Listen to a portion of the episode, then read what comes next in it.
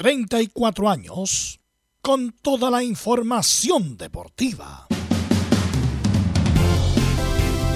Vivimos el deporte con la pasión de los que saben.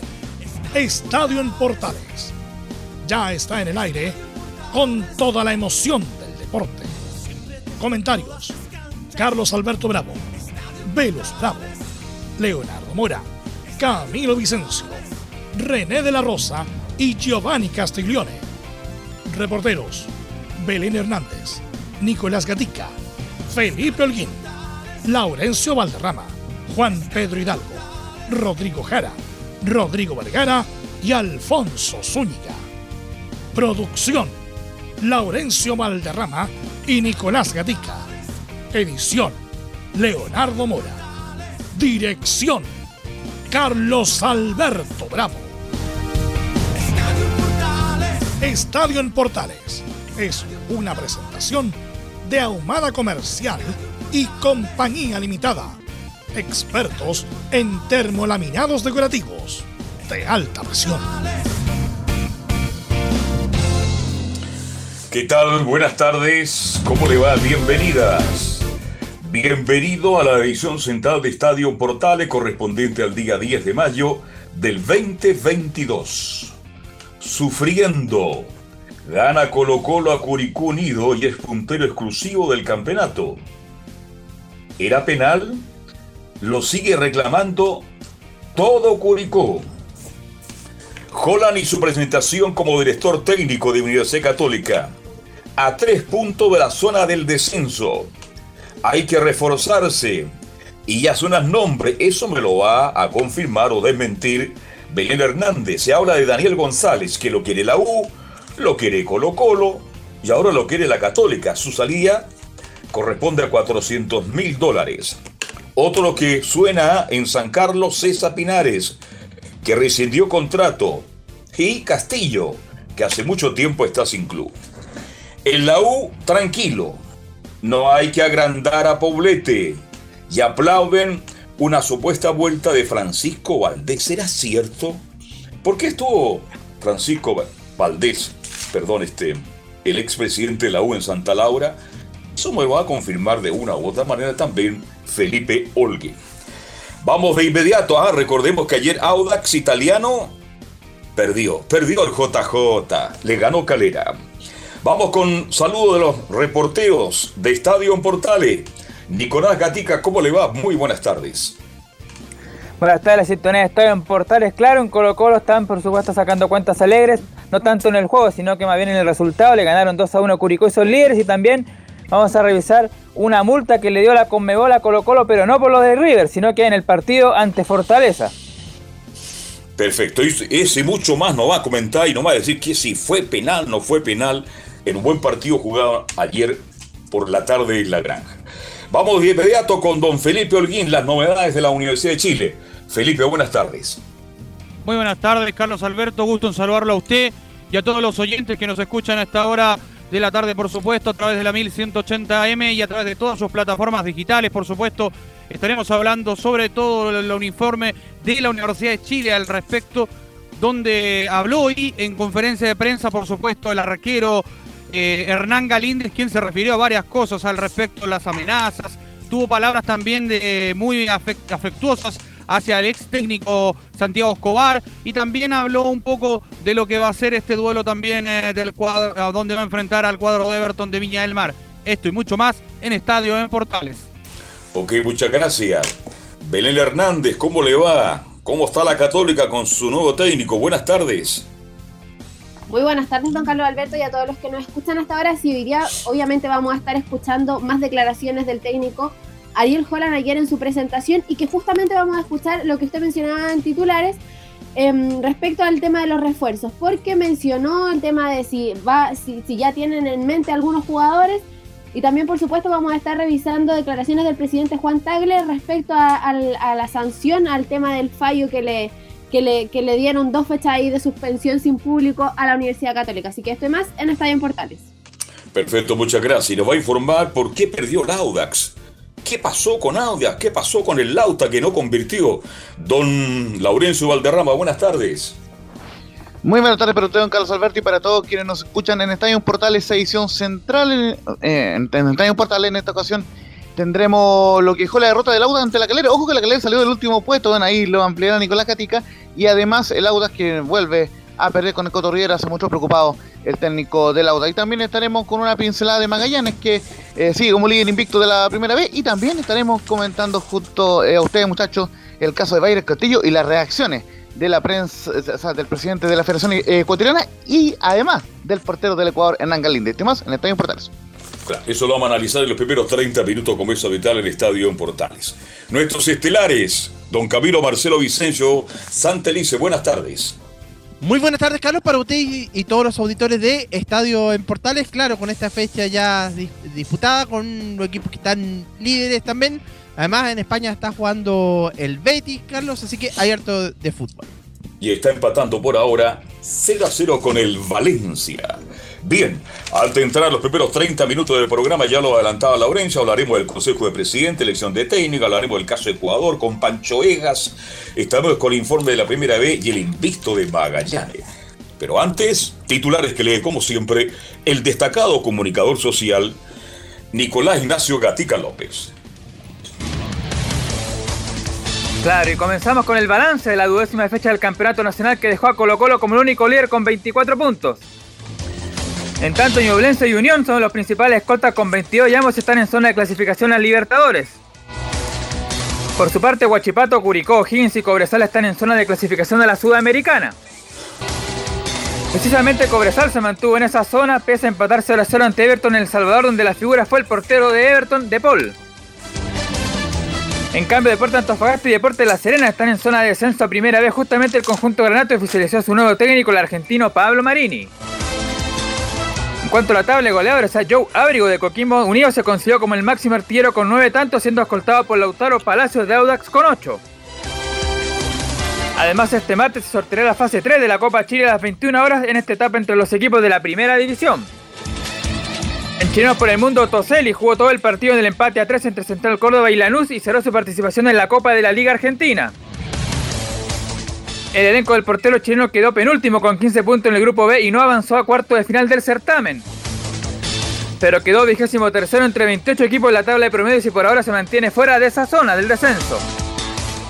Cuanto al caso de Byron Castillo, el presidente de la Federación Ecuatoriana, Francisco Egas, aseguró que su selección está tranquila. El presidente de la NFP, Pablo Milay, y el senador de C, Matías Walker, se reunieron para tratar el proyecto a la reforma a la ley de sociedades anónimas deportivas. En el tenis, Cristian Garín venció 6-4 y 6-4 el finlandés Emil Rusubori y avanzó octavo de final del Master 1000 de Roma, el último Master antes de Roland Garros. Por último, Julio Peralta avanzó octavo de final del cuadro de dobles en el Master 1000 de Roma tras vencer junto al croata Franco Skugor a la dupla Serbia-Bornia de Nikola Kasic y Birkic por 1-6-6-4 y el Super Treiberg de 12 a 10. Esto y más en Estadio Portales. Perfecto, gracias Nicolás Gatica. Saludamos también a la audiencia de Portales AM 1180 de la amplitud modulada. Bien, echemos en materia, mi estimado Laurencio, que nos va a acompañar en el comentario junto a Camilo Marcelo Vicencio en estos primeros 29 minutos de programa. ¿Qué pasa con el Consejo Presidente en el día de hoy? ¿Usted cree que se va a tratar el caso del nuevo director técnico de la selección? Le hago la consulta a Laurencio y después también a un Camilo Marcelo Vicencio Santelice. Justamente, Carlos, le, se está tratando ese tema en una conferencia virtual, en Consejo de Presidentes virtual, así que en ese sentido ya está Pablo Milá exponiendo la situación. Y ojo que ya por lo menos hemos recabado antecedentes de que Pablo Milá le habría expuesto a los presidentes un mayor compromiso para con la selección chilena y poniendo ejemplos de que en caso de, selecciones menores costaba mucho de que se dieran algunos jugadores. Eh, así que es un tema que se está o que se estaría eh, tratando en el Consejo de Presidentes, que ojo, eh, es el consejo previo a lo que va a ser el sorteo de la Copa Chile esta noche a las 21 horas. Vamos a estar muy pendientes del sorteo de la Copa Chile. ¿eh? Bien, pero hablemos de lo más importante, hablemos del técnico de la selección. Yo veo lento a los dirigentes. Primero porque las arcas de la NFP ya no son las que fueron en el pasado, en que Chile se da el lujo, el lujo de buscar técnicos de clase A, de primera línea, para que la gente entienda. Hoy día Chile vive una situación muy distinta, muy diferente.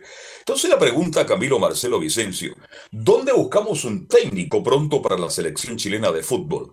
¿A dónde vamos a buscarlo? ¿Cuáles son las características del nuevo técnico?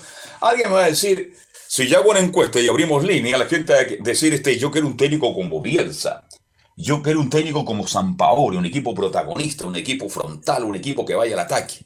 Bajo esas características, y que fue bueno que haya pasado, porque cuando el futbolista chileno se aplica, cuando le exigen, como le exigió Bielsa y San Paoli, indudablemente que ese el ida y vuelta que Chile nunca en el pasado lo tuvo, era muy poco. En el pasado Chile era un equipo de tocar, de manejar bien el balón, de defenderse bien y contragolpear. Cuando llegaron estos dos técnicos, que no cambiaron la cara del fútbol chileno tampoco, por favor, no lo vamos a los extremos. No dejemos de recordar a José Salantay, que eran técnicos que les gustaba ser protagonista, ir y vuelta. Pero a medida que se fueron cansando, gastando nuestros jugadores, en la medida que ya no podían hacer el ida y vuelta, Chile fue perdiendo protagonismo. Y no olvidemos, Camilo Vicente, que Chile estuvo entre los mejores equipos del mundo y todos querían a Chile. Chile fue un espectáculo de antes de 10 años, le ganaba a cualquiera, se paraba de igual a igual. Entonces la pregunta es, ¿habrá un técnico de esas características en este minuto para el fútbol chileno? Esa es la pregunta que me hago en este instante, mi estimado Camilo Marcelo. Comparto con usted, Carlos, en que también han estado lentos los, eh, los, dirigentes de la, de la, asociación de la NFP en este caso, porque uno dice ya, claro, terminó las clasificatorias a fines de marzo y bueno, dice, no, a lo mejor viene el Mundial, ahora falta, pero no, hay que empezar ya el, proceso de preparación, hay que tener en cuenta lo que ocurrió la vez eh, anterior y los técnicos por los que Chile tenía, eh, a los que Chile aspiraba, Almeida ya tiene club. Coudet, que también lo buscan, no eh, prefiere parece que seguir en España, que es otra de, las opciones. ¿Quién va? Holland, que era uno de los, de los, que, de los parecidos a de los del estilo de San Paolo y de, de, Bielsa, no igual obviamente, pero, pero similar en cuanto a juego ofensivo, también ya está en la Católica, entonces los técnicos se han ido ahora, ya han ido firmando contrato con, los clubes, y si uno ve acá en el, en el fútbol chileno, no hay un, un entrenador nacional que pudiera asumir. Pellegrini ya se sabe que no, que no va a venir. Así que está difícil la búsqueda. ¿Y usted, Laurencio, tiene algún nombre? ¿Usted cree que Chile va a buscar un técnico de esas características? ¿Usted cree que realmente está... Una cosa es que se abra en el Consejo de Presidente, pero otra cosa es que digan los muchachos, oye, prolonguemos un par de meses más porque los dineros no están disponibles en este minuto. Te pregunto, Laurencio. Sí, por lo menos en el caso de, Francis eh, Caigado está en Europa, viendo jugadores, o sea, viendo el nuevo técnico para la selección chilena.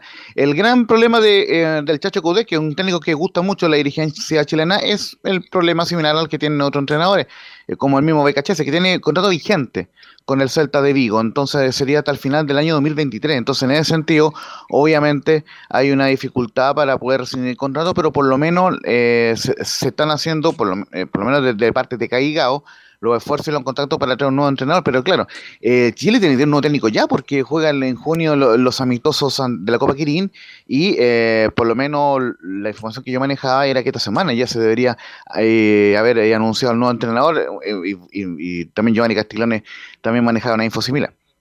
No, Castiglione maneja todo, si es un fenómeno de la información. Ahora, no, no, si es verdad, pues si tiene buenos contactos. Este, ¿Sabes lo que pasa? De que David, de todos los nombres, Camilo Marcelo, de todos los nombres que se han dado, porque se pueden dar hasta el nombre de Guardiola en este minuto, que está bastante criticado por el City, porque no puede ganar la Champions, no porque el equipo no sea, no sea bueno, es, el mejor equipo para mi gusto. Pero se pierde 20 goles en cada partido. Y por eso está fuera de la gran final. Es una cosa increíble. Es un tema para analizar. Un equipo como el City que juega también. ¿Sí?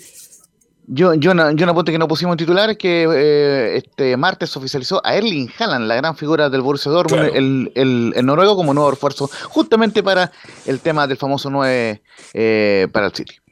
Qué manera de perder ese gol el City, ¿eh? si está fuera de las finales porque ellos son los culpables. Pero de todos los nombres que yo he recogido, de los que más o menos se comenta, a mí me gusta Berizzo, pero Berizzo parece que no quiere dirigir una selección, quiere dirigir un club, un equipo, mi estimado Camilo.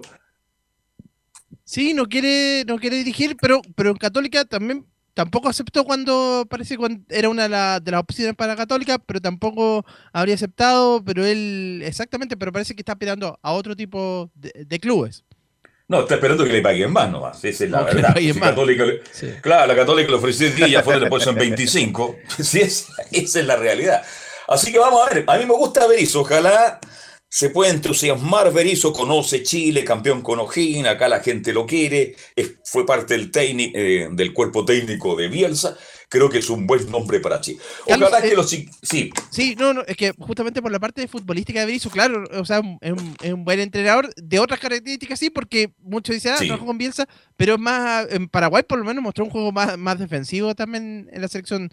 Sí, sí, sí. Es menos protagonista, un equipo más defensivo que toma más precaución. Bien, ojalá que los chiquillos del Consejo, los presidentes de clubes, puedan avanzar en el día de hoy, como le decía usted, Laurencio Chile necesita ya, porque hay partidos amistosos, hay contrato ya firmado, y Chile tiene que llevar un técnico y empezar el trabajo. Uno dice, claro, falta mucho tiempo, pero en el fútbol todo tiempo se hace muy corto. Bien, ¿qué pasa con el caso Ecuador, mi estimado Laurencio Valterrama? Usted maneja una información, tiene reacciones de don Pancho Vegas. ¿Qué está pasando en Ecuador con este caso, con este reclamo, entre comillas, de Chile por la posibilidad de ir a un mundial? Cosa que yo digo, Chile no va a ir al mundial. A Ecuador lo van a castigar. Si es que es verdad, lo van a castigar con plata, con algunas multas, etcétera, etcétera. Pero jamás le van a dar el cupo a Chile para que haya mundial en desmedio de Ecuador, que para mí lo ganó bien y no ganó en la cancha. ¿Qué declaraciones, qué, se comenta en la República Hermana del Ecuador sobre esta, sobre esta situación, Laurencio Valderrama? Sí, justamente existe, como bien lo decía el Nico Gatti al comienzo, mucha tranquilidad pensando en esta situación de la, de la selección chilena. Está resfriado, usted cuídese, ¿eh? mucha agua, mucha agua soda helada, hay ahora que cuidarse. Sí, ahora sí, ahora sí.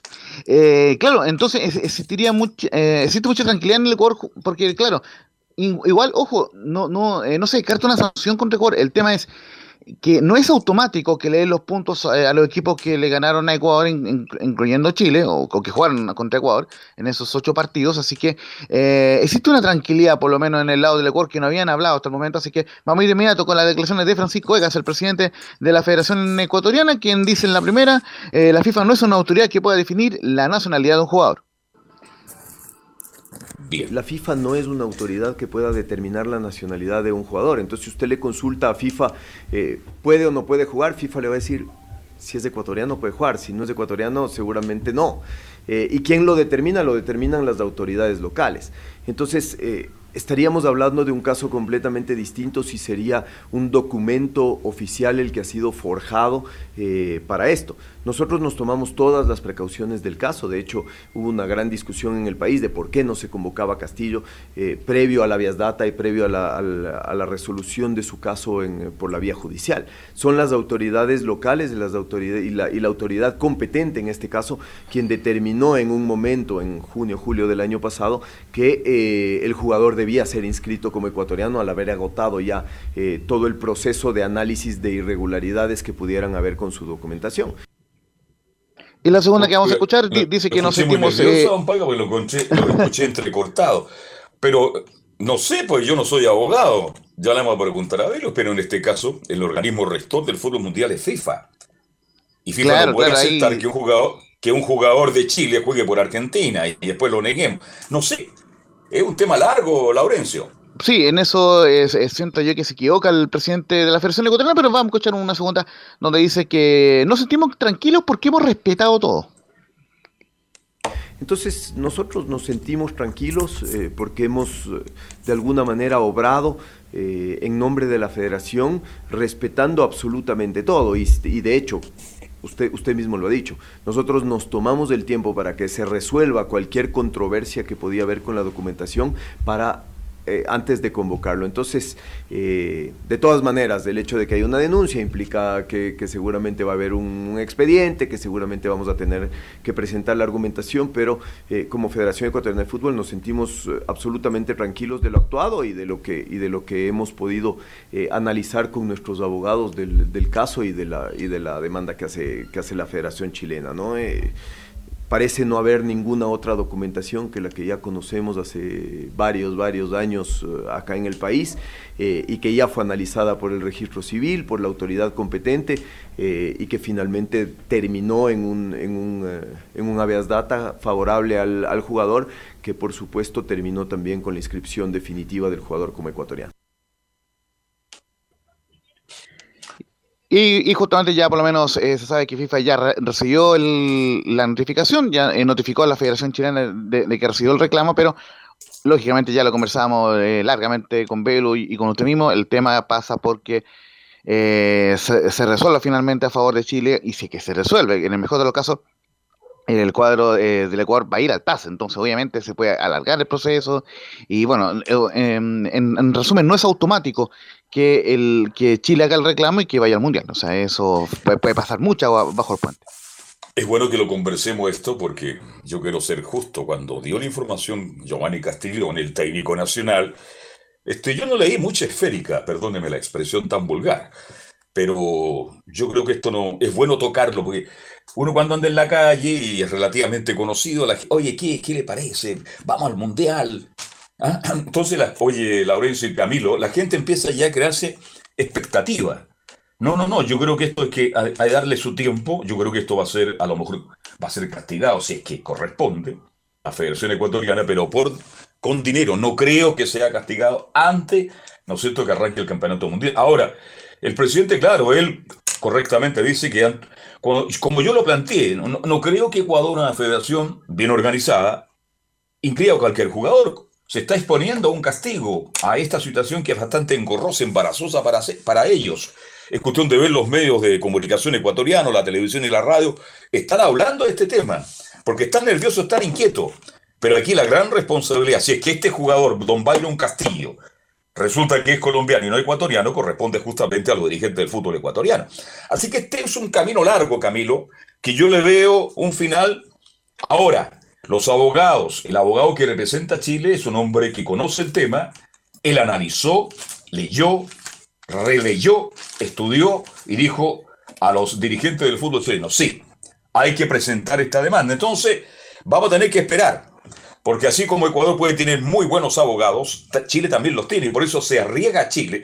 Imagínense que si Chile pierde Camilo Marcelo Vicencio y resulta que el jugador Byron Castillo es ecuatoriano, este cuerpo de abogados y el fútbol chileno no queda bien parado tampoco, Camilo.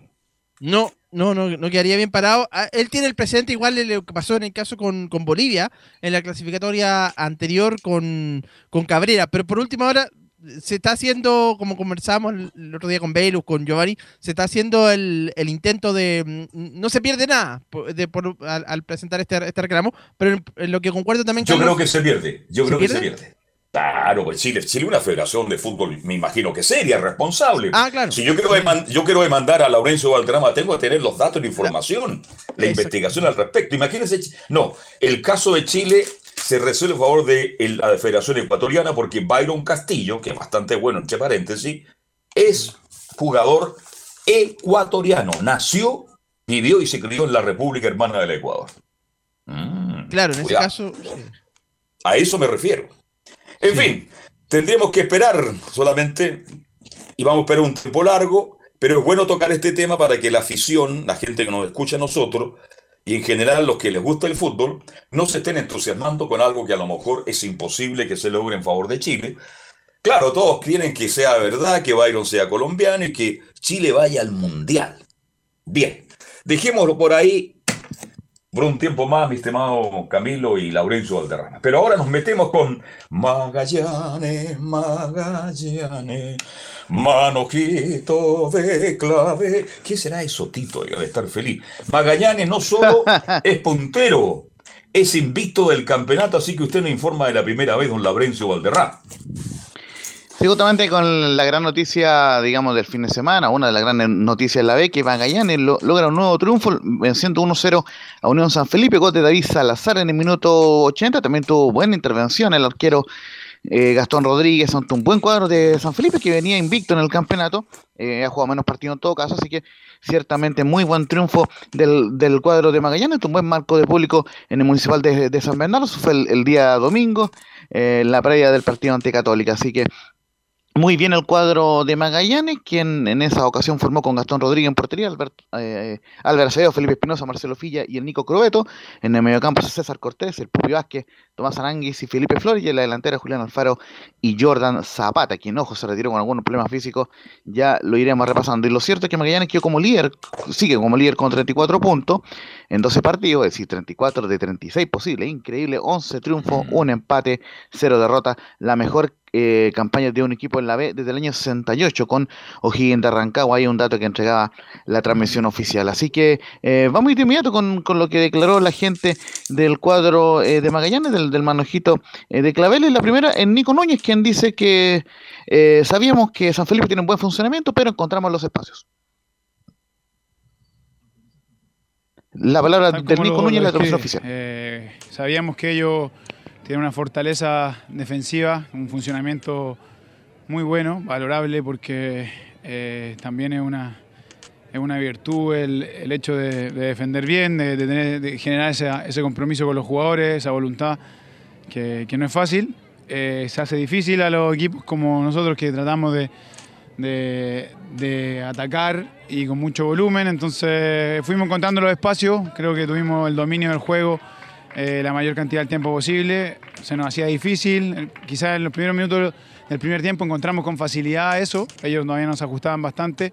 Y ahí quizás nos faltó eh, tener más claridad o, ocupar las posiciones para llegar a, definir. Pero en tanto insistir, en, buscar, en, convencido en que, en que se nos iba a presentar la posibilidad, eh, terminamos eh, teniendo un triunfo creo que es justo porque nos generamos más ocasiones y porque fuimos dominadores del juego. Y justamente, eh, don Carlos, le preguntaban eh, a Nico Núñez por estos récords, por, por, el mejor inicio de Magallanes en 30 años también. Y dice, estamos, estamos orgullosos de ir consiguiendo récords, pero tenemos claro el objetivo final del ascenso. Bien, no tenía, pero cosas que el equipo, este grupo de jugadores va consiguiendo. Seguramente van a ir a cosas añadidas que no tenemos, eh, que no son los objetivos, pero, pero bienvenido sea y estamos muy orgullosos de, ir consiguiendo esas cosas. Eh, el objetivo final eh, lo tenemos bien claro. Y nada, solamente felicitar a, los jugadores que tienen una voluntad de hacer las cosas, de, esa valentía de, de disfrutar atacando bastante, de insistir. Así que bienvenido sea. Carlos. Los, martes del ascenso, como decía Julio Martínez, los martes del ascenso. Interesante este torneo de ascenso. He visto jugar a Magallanes Camilo y ya lo comenté la semana pasada. De buen pick, tiene muchos jugadores de primera división. Está Corbeto, ¿se acuerdan que le decíamos Corbeto? Un saludo para el Diario Mojado, un recuerdo para él. Este. Mm, y hay a serie jugadores como el Pupi Vázquez que sigue jugando a gran nivel, Cortés que juega a nivel, pero arriba tiene jugadores muy desequilibrantes, muy rápidos y se nota la mano de Núñez, el técnico, que era un volante de buen pie, de buena, de buena pegada, de buena entrega. Entonces, yo me alegro mucho por Magallanes. Yo conozco a Magallanes por muchos años, porque ¿quién no ha querido, no ha estado en el aniversario de Magallanes? Incluso le quiero contar que usted habitualmente Camilo almorzaba ahí en ese local que no sé si está cerrado, ahí al ladito, en ese edificio. Fíjese que todavía están los colores albiceleste de ese edificio. Ahí estaba la sede de Magallanes con Manuel Antonio Larraín Mantolán, viejo periodista y gerente de Magallanes. Entonces Magallanes ha tenido campeonatos muy buenos y después de 30 años repite. Uno se, uno se pregunta, ojalá que Magallanes por el sentimiento, por el respeto, por el cariño que sentimos, vuelva a la primera división. La pregunta es, Camilo Marcelo, y aquí uno tiene que ser frío y muy calculador más allá de la nostalgia y el recuerdo, ¿sería bueno ver a Magallanes en primera división cuando yo no sé cuánta gente fue el domingo. Fuera de Sotito y otros más, habrán llegado 600, 700 hinchas de Magallanes. Esa es la gran pregunta. ¿Y sabe por qué Magallanes no ha crecido en el tiempo? Porque se cambia permanentemente de lugar.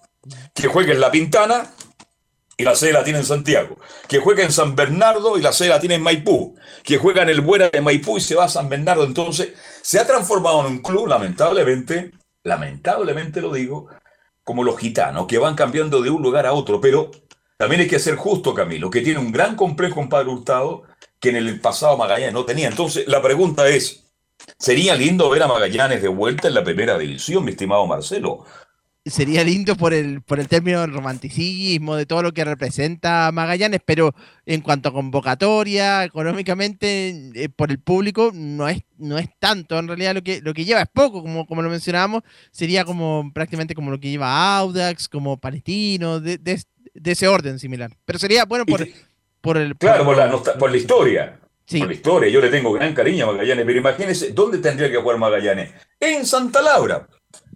Vale decir, Santa Laura lo van a ocupar toda la semana si sigue así. ¿Mm? No podría jugar en, la, en, San Bernardo, justamente. Es una como cancha es muy buena, pero para recibir no está en condiciones a, lo, no, al equipo. no reúne, no, no. no Camilo, eh, Carlos. De seguridad. Sí, te escucho.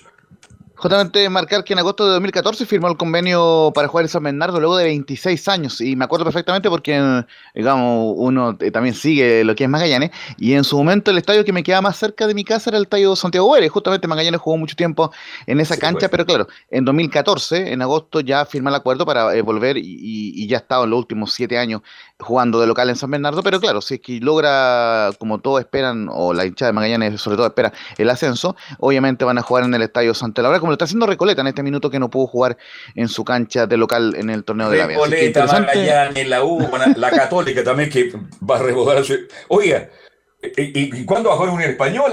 ¿Ah? ¿Cuándo juega un, van a tener estadio español? Que todos van a ir a Santa Laura, sí, increíble. Y ojo, y ojo que hoy, hoy se celebra un nuevo aniversario del estadio Santa Laura, así que también un gran saludo para el Qué para, está. para, Qué para todos los hinchas está. de la Unión sobre todo. Lo vamos a recordar Así luego que- el Estadio Santa Laura. Oiga, pero an- antes que cerremos el capítulo, este mm, resulta que por ganó, por fin ganó Santa Cruz y Arturo Fernández Fial no puede ganar eh, Laurencio Ocho empates en 12 partidos. Increíble lo de, Vialito, lo conversábamos ahí con Giovanni Casticlone. Ocho empates en 12 partidos. El equipo que, que más ha empatado lejos el cuadro de, de Fernández Vial, así que es una situación preocupante en el cuadro de- del Vial que el, el- a uno ante Melipilla en la jornada anterior. Eh, brevemente las posiciones de avanzada. Magallanes, ya lo decíamos, líder invicto con 34 puntos, gran candidato al ascenso. Rangers está segundo con 22 y de momento está en la zona de final de liguilla y en la liguilla estarían clasificando Cobreloa con 20, San Felipe con 18, Morning con 17 y Copiapó con 16. De esos cuatro equipos, el ganador de, de- de la liguilla entre esos cuatro juega una final ante Rangers y el ganador de esa final es el segundo ascendido a la serie de honor del año 2023. Así que a seguir mucho cómo va esa tabla. Y por último, Recoleta está último en ambas tablas.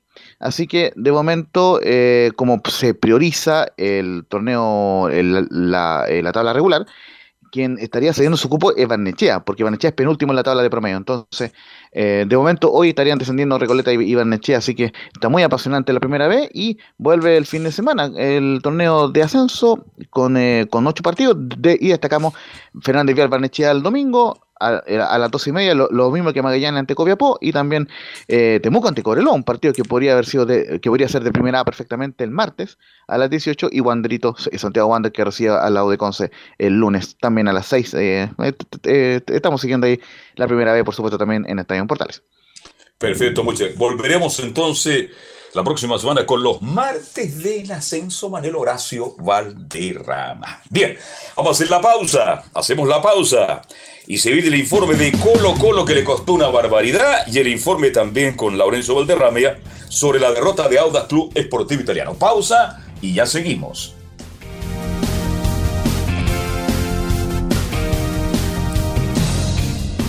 Radio Portales le indica la hora.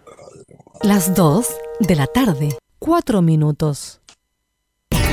Reparación laboral. Abogados especialistas en accidentes del trabajo, despidos injustificados y autodespidos. ¿Tuviste un accidente de trabajo en los últimos cinco años y ese accidente se originó en la conducta negligente de tu empleador?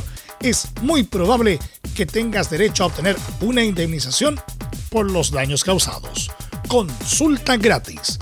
Reparación laboral. Profesionales dedicados a entregar asesorías en temas relacionados con todo tipo de accidentes laborales. En todo Chile. De Arica a Punta Arenas.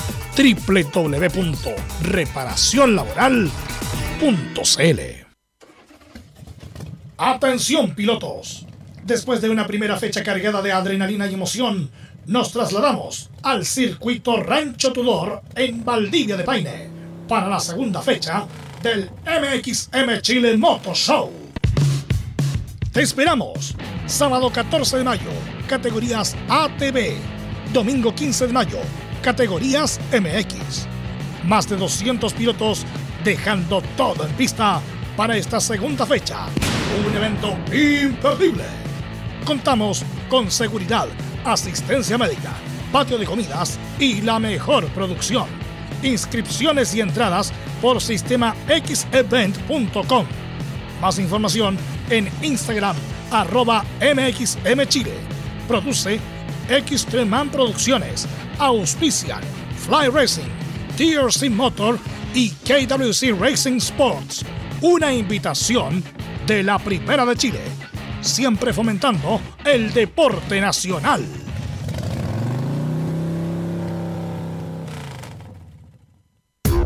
¿Quieres tener lo mejor y sin pagar de más? Las mejores series de televisión, los mejores eventos deportivos, equipo transportable, películas y series 24/7. Transforma tu TV a Smart TV. Llama al 973-718989. Twitter arroba panchops. Visita www.radiosport.cl, el sitio web de la Deportiva de Chile. Programas, noticias, entrevistas y reportajes, podcast, radio online y mucho más. Todo lo que pasa en todos los deportes lo encuentras en www.radiosport.cl. La Deportiva de Chile en Internet. Termolaminados de León. Tecnología alemana de última generación. Casa Matriz, Avenida La Serena, 776, Recoleta. Fono 22 622 5676. Termolaminados de León.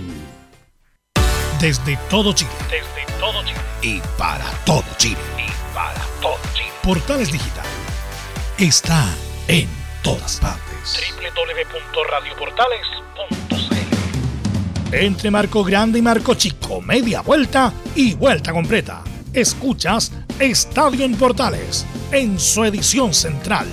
La primera de Chile, uniendo al país de norte a sur. Bien, ya estamos de vuelta. Saludamos a la audiencia de AM 1180 de la amplitud modulada, Estadio en Portales. Reparación laboral, abogados especialistas en accidentes de trabajo, despidos injustificados y autodespidos. Consulta gratis en todo Chile. www.reparacionlaboral.cl Bien, por acá me mandan unos WhatsApp y nos, nos faltan los, los graciosos, Camilo. Dice que ya suena como técnico con Arturo Fernández Vial, Giovanni Castiglione. ¿Qué le parece? ¿Ah? Bien. No, sería impresionante. También lo, lo habíamos pensado. Sea, Ya, ya está sonando. Hay que, y me mandan otro acá, dicen que eh, Emilio Freisa se luce andando en moto todas las tardes por las calles de Valdivia.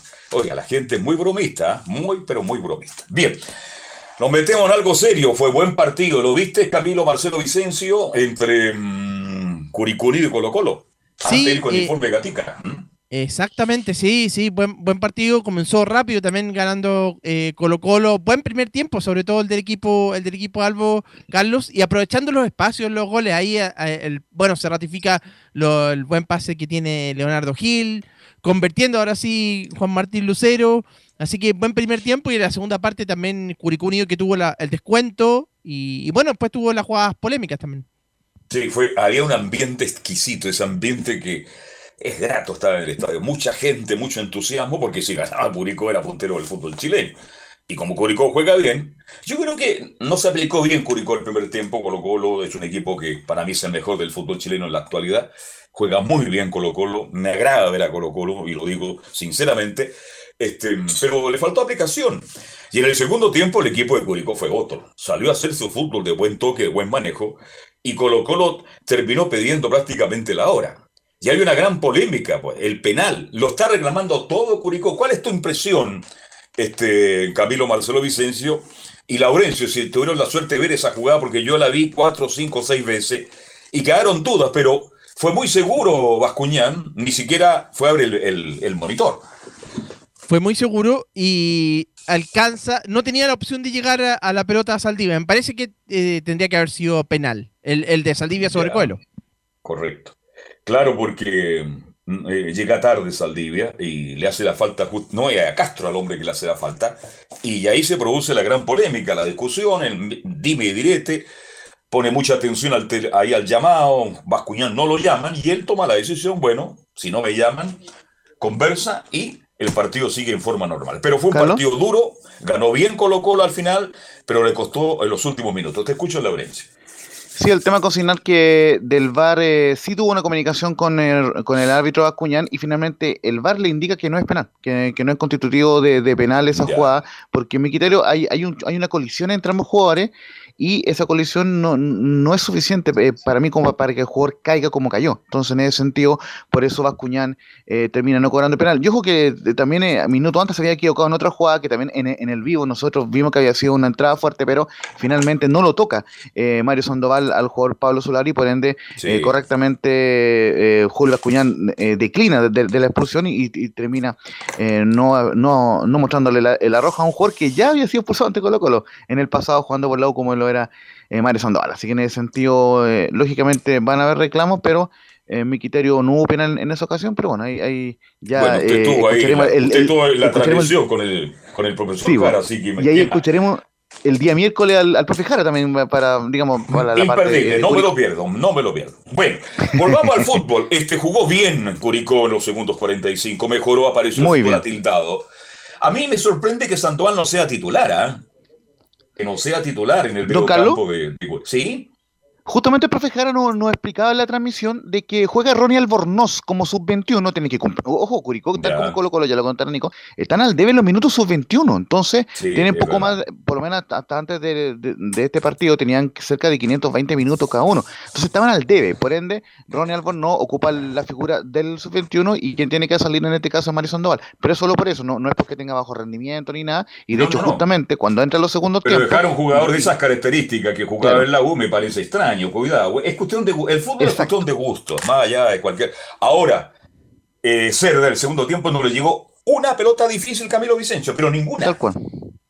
Y resulta que Cortés se transformó en figura, le sacó una a Gómez con, el, con la mano derecha que era el empate del equipo de Curicó. Entonces mejoró mucho Curicó, creo que regaló el primer tiempo. No, tampoco lo regaló porque Colo Colo salió con todo el primer tiempo a jugar como juega Colo Colo en la actualidad, Camilo Marcelo.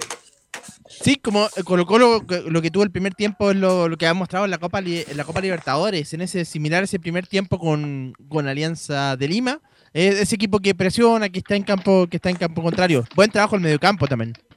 Sí, me encantó Cortés. Bien, fue un partido muy lindo, bien disputado, ganó Colo Colo, es puntero exclusivo del campeonato y ahora sí, lo más importante, el informe que nos entrega el destacado comunicó. Sí, te escucho. Antes de, de- de eso me quedó una sensación, y no sé si la comparte usted, eh, Sí. que estuve en ambas transmisiones. A mí me dio mucha, mu- mucha rabia que Colo Colo haya, eh, haya empatado ante Alianza porque fue muy Ah, superior al cuadro limeño.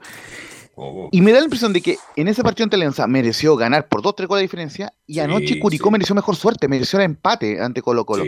¿Y cómo es el fútbol? Eh, Colo Colo no mereció empatar ante Alianza, debió haber ganado lejos ese partido, pero ah, el día de eh, anoche mereció empatar Curicó y no se le dio. Así que bueno, ahí eh, queda para la, para la reflexión.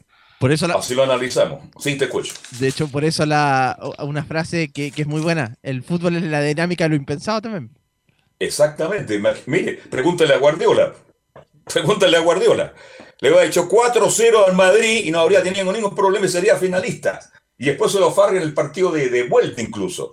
Y estoy contigo, a mí me molestó. Yo vi el partido Alianza Colo Colo y lo conversé contigo, Camilo, que me dio rabia porque Colo Colo puede haber ganado el primer tiempo 3-0 y esto se acaba. Y estaría prácticamente en la otra fase. Y anoche, bueno, viendo el partido, mereció el equipo del Curi por lo menos el empate. Pero ahora sí, Camilo, eh, vamos inmediato con Nicolás Gatica y el informe de lo que pasó anoche en la granja de Curicó. Camilo, como siempre, perdón, eh, Nicolás Gatica, buenas tardes.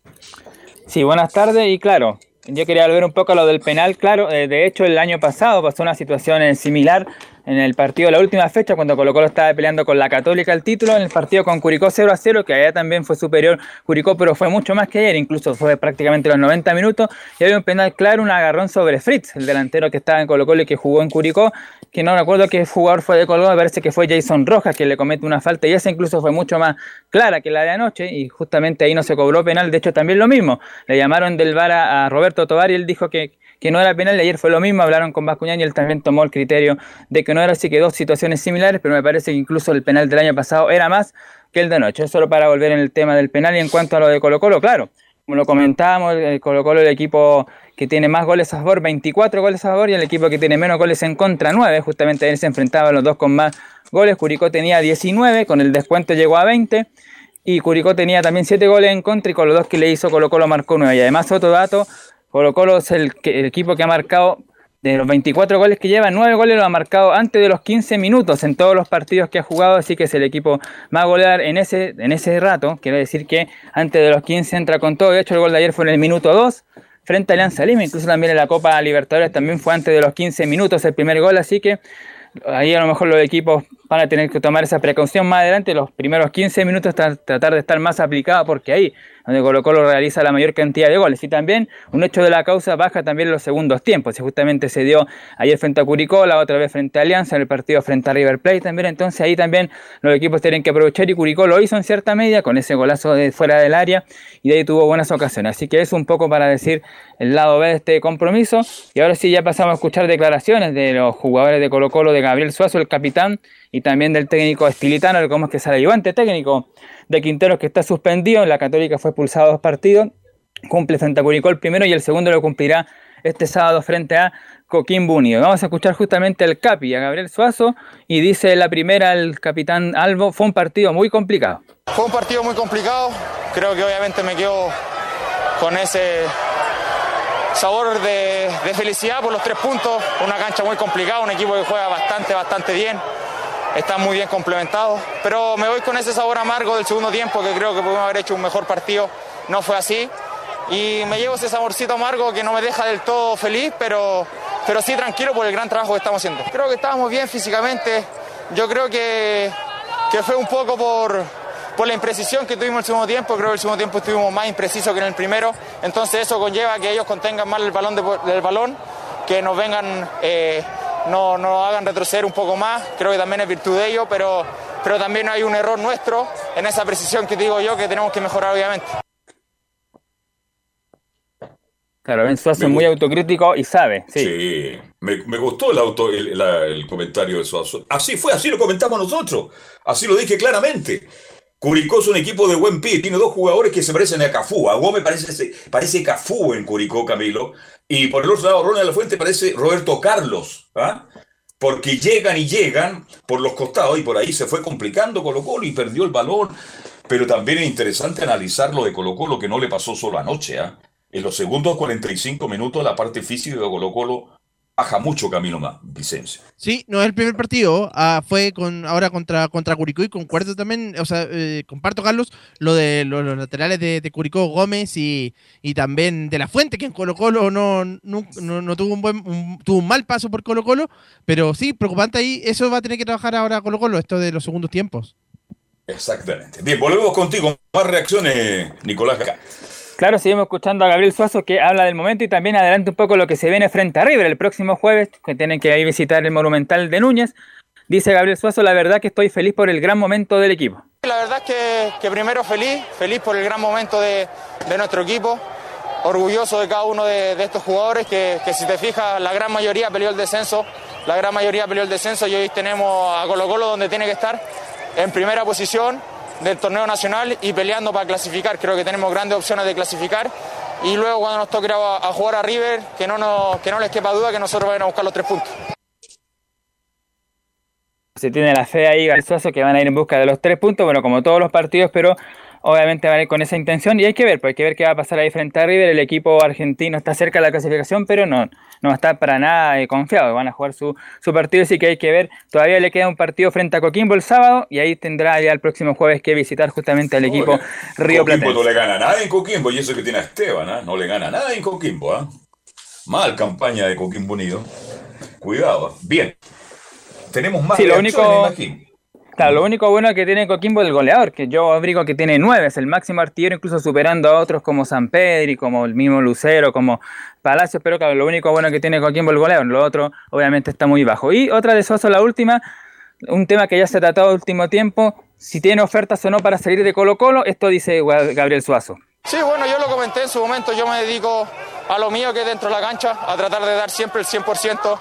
Puedo, ju- puedo jugar mal, puedo jugar bien, puedo hacer buenos partidos, regular, pero siempre dejar todo dentro de la cancha. Eso es algo que no, que no voy a clausurar nunca y lo que pase fuera, externo, se lo dejo a mi agente, a Colo Colo, que lo vean ellos. Yo estoy feliz acá, eh, disfrutando y entregándome al máximo por el equipo que más.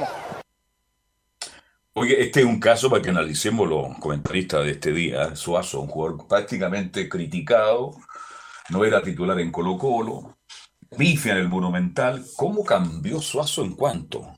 Seis meses, Camilo, se transforma en el lateral izquierdo, hoy día, prácticamente titular de la selección chilena, jugando muy bien, con personalidad, con seguridad. Entonces, cuando él dice, y, y me- a, a mí me encanta eso, porque ir a la cancha de Río a cualquiera le da miedo, le da temor. No, Suazo dice, vamos a ir con el fútbol de Colo Colo, tenemos jugadores, tenemos un estilo de juego que nos permite ir al barrio de Núñez, la cancha de River, para hacerle el, partido a River. Y vamos por los tres puntos. Eso Carlos. le da, me da la sensación, es producto del momento de Suazo, de la seguridad que él tiene en su capacidad futbolística de hoy, que es muy distinta a hace seis meses atrás. Te escucho. Sí, le marcó alguna cosa breve. La primera es que Suazo fue muy eh, coacheado, como se dice, eh, fue muy asesorado por los grandes en el camarín cuando el equipo lo dirigía Mario Sala, eh, entre ellos Esteban Paredes, eh, era, era un jugador que está- era muy cercano a Gabriel Suazo en su momento y, y- e incluso eh, le habría indicado de que iba a ser el capitán de Colo Colo más adelante, cosa que se terminó dando. El, el otro tema que Palestino en su momento, que fue el último equipo chileno que jugó contra River, en fase de grupo, claro, perdió en el Monumental, pero empató Núñez, poca gente Sí, se pues. acuerda, fue un empate 0 a 0 ante River, así que Sin Colo Colo perfectamente podría empatar. Y lo otro, el Juan Martín eh, Lucero lleva nueve goles en la eh, actual temporada, eh, cinco en el Campeonato Nacional, cuatro en Copa Libertadores y además muchas eh, asistencias, es, es el líder en asistencia en Colo Colo, entonces eh, tiene un gran rendimiento Juan Martín Lucero y las que no convirtió en Lima la invocó, o por lo menos eh, estuvo eh, con, con mejor precisión ahí Juan Martín Lucero en relación a lo que pasó en Lima. Nicolás. Sí, vamos a cerrar con unas dos de Estilitano y ahí vamos a dar un tema de Colo Colo, una sanción bastante particular que sufrió en la Copa Diga quién es Libertadores. en el Tilitano, partido por favor, que la gente no sabe. ¿Quién es Tilitano? El Sí. ayudante de- del técnico Quintero que estaba ahí en caseta anoche y Tilitano estaba dirigiendo el equipo en el campo de juego, ¿no? Claro, es el primer ayudante estilitano, de hecho hay otro que también habla, de repente está estilitano y otro más que no recuerdo ahora, que son los dos que hablan cuando Quintero está castigado, pero ahora fue el turno justamente de Leandro Estilitano, el, el- número uno, el asistente ahí de Gustavo Quintero. Vamos a escuchar dos cortitas de Quintero, un poco lo que hablaba Camilo la, para responder aquí a Estilitano sobre el tema físico con la seguidilla de partidos. Eh, el tema físico eh, es muy importante o es muy determinante cuando se juegan tres partidos eh, cada tres días. En este caso hemos jugado el jueves, tuvimos un viaje eh, al exterior, pero al volver a jugar a los cuatro días, eh, si llegaríamos a jugar a los tres días ahora sería ahí lo que es más complicado. En este caso no, no interfirió mucho, pero obviamente son cuestiones que las tenemos en cuenta y que, y que en- la- a la hora de, la- de- de armar el 11 están contempladas. Y la última de Estilitano tiene que ver un poco la visión que ya dimos justamente al comienzo de este bloque. En la última dice Leandro Estilitano, fueron dos tiempos diferentes. Sí, fueron dos, dos tiempos quizás diferentes. El primero fuimos muy superiores y creo que, que el, el- el resultado se justificó, la victoria, por, por lo que hemos hecho en el primer tiempo. Curicó en el segundo tiempo el partido estaba controlado hasta que encontraron el gol, un remate de afuera y, y eso hizo que quizás con, con el ímpetu de, de sus jugadores, que juegan todos muy bien, de hecho con, con las modificaciones que realizó el entrenador, también siguieron teniendo cierta posesión, pero creo que no fueron muy, muy profundos, no tuvieron, salvo una que recuerdo ahora de Brian, no tuvieron tantas situaciones como para, para empatarnos y creo que en, en general, bueno, en resumen, creo que fuimos justos ganadores. Está entonces el resumen del análisis de Gabriel Suazo y Leandro Estilitano para el duelo de Colo Colo ayer frente a Curicó. Dos cosas, bueno, la primera está ya desde mañana preparar el partido el sábado ante Coquimbo Unido y la otra una multa que recibió de parte de la Comebol Colo Colo por dos hechos ocurridos en el partido del 7 de abril ante Fortaleza en Brasil. La primera es una multa que corresponde a 13 mil dólares, cerca de 11 mil millones de pesos chilenos, claro, los cuales No, serán no, 11, descontados. 11 millones de pesos, ¿no? ¿Cómo Eso, 11 11 millones, claro. Me 11 imagínese, millones de pesos. Empieza a llamar la sí. gente de inmediato, pero con, tanto, con esa plata con- restaura el estadio Colo Colo, pues, ¿ah? Claro, son 13 mil dólares, cerca de 11 millones de pesos chilenos, los cuales serán descontados de los pagos que recibirá el club por los derechos de televisación. Eso fue por haber llegado min- 90 minutos más tarde, por eso fue 90 minutos más tarde de, lo habitual, tiene que llegar con 90 minutos de anticipación al partido, llegaron, no sé, 95 minutos 100, entonces obviamente eh, ahí está la primera. Y la otra es por no utilizar la bebida oficial, el patrocinador oficial del torneo que es Gatorade, Colo Colo utiliza otra bebida ahí que utilizó en el camarín y por eso, por esas dos razones, por lo de la bebida energizante y por llegar de 90 minutos fuera de tiempo, por eso tuvo esta multa de 13 mil eh, dólares y además la Comebol a, a- a Colo Colo le, le dice lo siguiente, advierte al club que con sanciones peores a futuro en caso de reincidencia, esto de acuerdo al artículo 31 del Código Disciplinario, así que lo castigaron y si vuelve a cumplir en eso, un castigo puede ser mucho más duro para el equipo de Colo Colo en la Libertadores. Y eso. Perfecto. Sí, perdón. No, y el duelo el fin de semana, Nicolás, que va a estar marcado, pero eh, por el regreso de Paredes al Monumental también, así que seguramente. hay de- sí, así que Imperdible. imagínense lo que se va a hablar de en la semana. Así que Voy a ir a hablar con el presidente del club porque el próximo año yo creo que alguna función va a estar cumpliendo paredes justamente en Colo Colo. Gracias, eh, Nicolás, y seguimos mañana con todo lo que relacionado con este Colo Colo que por ahora le va bien en el torneo local y cumple muy bien también en la Copa Libertadores de América. Chao, Nicolás. Bien, nos metemos de inmediato ahora. ¿Qué pasó? ¿Qué pasa con el Lauta? ¿Qué pasa con JJ? No pudo Audax Italiano, nos cuenta esto y mucho más don Laurencio Valderrama. Sí, don Carlos, aquí renovamos el saludo con la gente del auto, pero antes que todo un- una precisión, una fe de errata, que contar las malas también. Recordemos que hay fecha mitad de semana en la B, no, no, no, no es solamente el fin de semana, sino este miércoles ya comienza la fecha de la primera vez con cuatro partidos y cuatro partidos el día jueves, y los más destacados, por ejemplo, el Audeconce jugará ante Rangers a las 20.30, eh, el cuadro de, de Barnechea que jugará ante Quique a las 15.30 y el jueves Coreló ante Wanderers, el partido de la fecha a las 20.30 y por supuesto el líder invicto Magallanes visitando a Milipilla a las 6 de la tarde en La Pintana. Eh, así que lógicamente ahí eh, hacemos la precisión y, y siempre es bueno corregir los errores. Así que hay fecha de, de- de Tranquilo, tranquilo, Laurencio. La Eso 14 pasa en las mejores familias. Eres un fenómeno igual. Sí. ¿Ah? Y, y el, y- y el fin de semana se juega la, la fecha 15, así que fe- fecha 14 y fecha 15 esta semana en la primera vez, la estaremos informando en Estadio en Portales. Eh, lo, lo que marcábamos es del Audax italiano que venía bien, como, como diría don Francisco, veníamos tan bien, con eh, el cuadro, eh, eh, decían en, en- en- en la tienda de la, de la Florida, con, con esta victoria ante la U, ojo, victoria clara también, pero la calera viene en un buen momento, recordemos que le viene de ganar a Banfield, y con un equipo, digamos, que, que fue eh, también parecido al del, al del partido ante Banfield, termina ganándolo 1-0 ante el cuadro eh, del Auda. Y con un gol que no sé si lo, si lo han visto, muchachos, un tiro libre de Willis Alarcón, golazo. Eh, un- uno de los golazos de la, de la fecha, un tiro libre de Willis Alarcón, que recordemos formado en Colo Colo, pero solamente ha marcado goles en la calera. Así que el detalle interesante ahí de, del elenco cementero. Y con eso se fue en ventaja en el primer tiempo, pero en el complemento, Roberto Cerecea se perdió un gol clarísimo, eh, elevando un disparo sobre el travesaño y tuvo algunas chances, pero el auto estuvo bien marcado para la gente de la calera y de hecho el técnico tuvo que hacer varios cambios, como el ingreso del Tuco Sepúlveda, el ingreso de, Gonzalo Álvarez y del mismo Diego Torres, pero eh, eh, finalmente no pudo ante Unión La Galera y lo termina ganando el elenco cementero para salir de la última posición, un- resultado que lamentablemente para la gente de Antofagasta incide directamente en el cuadro Puma porque eh, salió del último lugar, quedó La Calera decimocuarto con 12 puntos y dejó al cuadro Puma, Antofagasta penúltimo con 10 Pobre y La Serena Titina, debe estar último con sufriendo. Titina. Exactamente, así que eh, mañana eh, eh, tendremos informe ahí con Juan Pedro, Dios mediante también, y- o si no durante la semana, porque recordemos que el viernes juega Antofagasta ante Unión. Pero eh, volviendo al Audax, eh, se quedó un décimo con 13. Ojo, está en la misma línea de Católica. Curiosamente, la misma línea de Católica con 13 puntos y solo 3 sobre la zona de descenso. Así que vamos vamos de inmediato con las declaraciones. La primera partiendo por el local, por Williams Alarcón, el, el buen jugador, ojo, está haciendo sensación en la calera. De hecho, fue el, el jugador que manda el centro para el gol de chilena del, del Sacha que también se perdió un gol ayer ante Audax. Así que vamos con Willis Alarcón. En la transmisión oficial dice que este triunfo nos hacía mucha falta y me tenía fe para convertir. Hola, buenas noches. Bueno, primero que todo agradecerle a Dios por, por este triunfo que, que nos hacía mucha falta y gracias a Dios pudimos terminarlo bien y, y llevarnos los tres puntos que, que nos hacen muy bien para subir a la tabla también. Eh, sí, me tenía mucha fe. Ayer estuve con mi familia y, y estuvimos conversando eso, que, que tenía que tenerme fe para esas cosas, que, que le pego muy bien, así que hoy salió, gracias a Dios. Eh, creo que el, el técnico anterior trabajaba muy bien, pero no, no, no nos salían las cosas.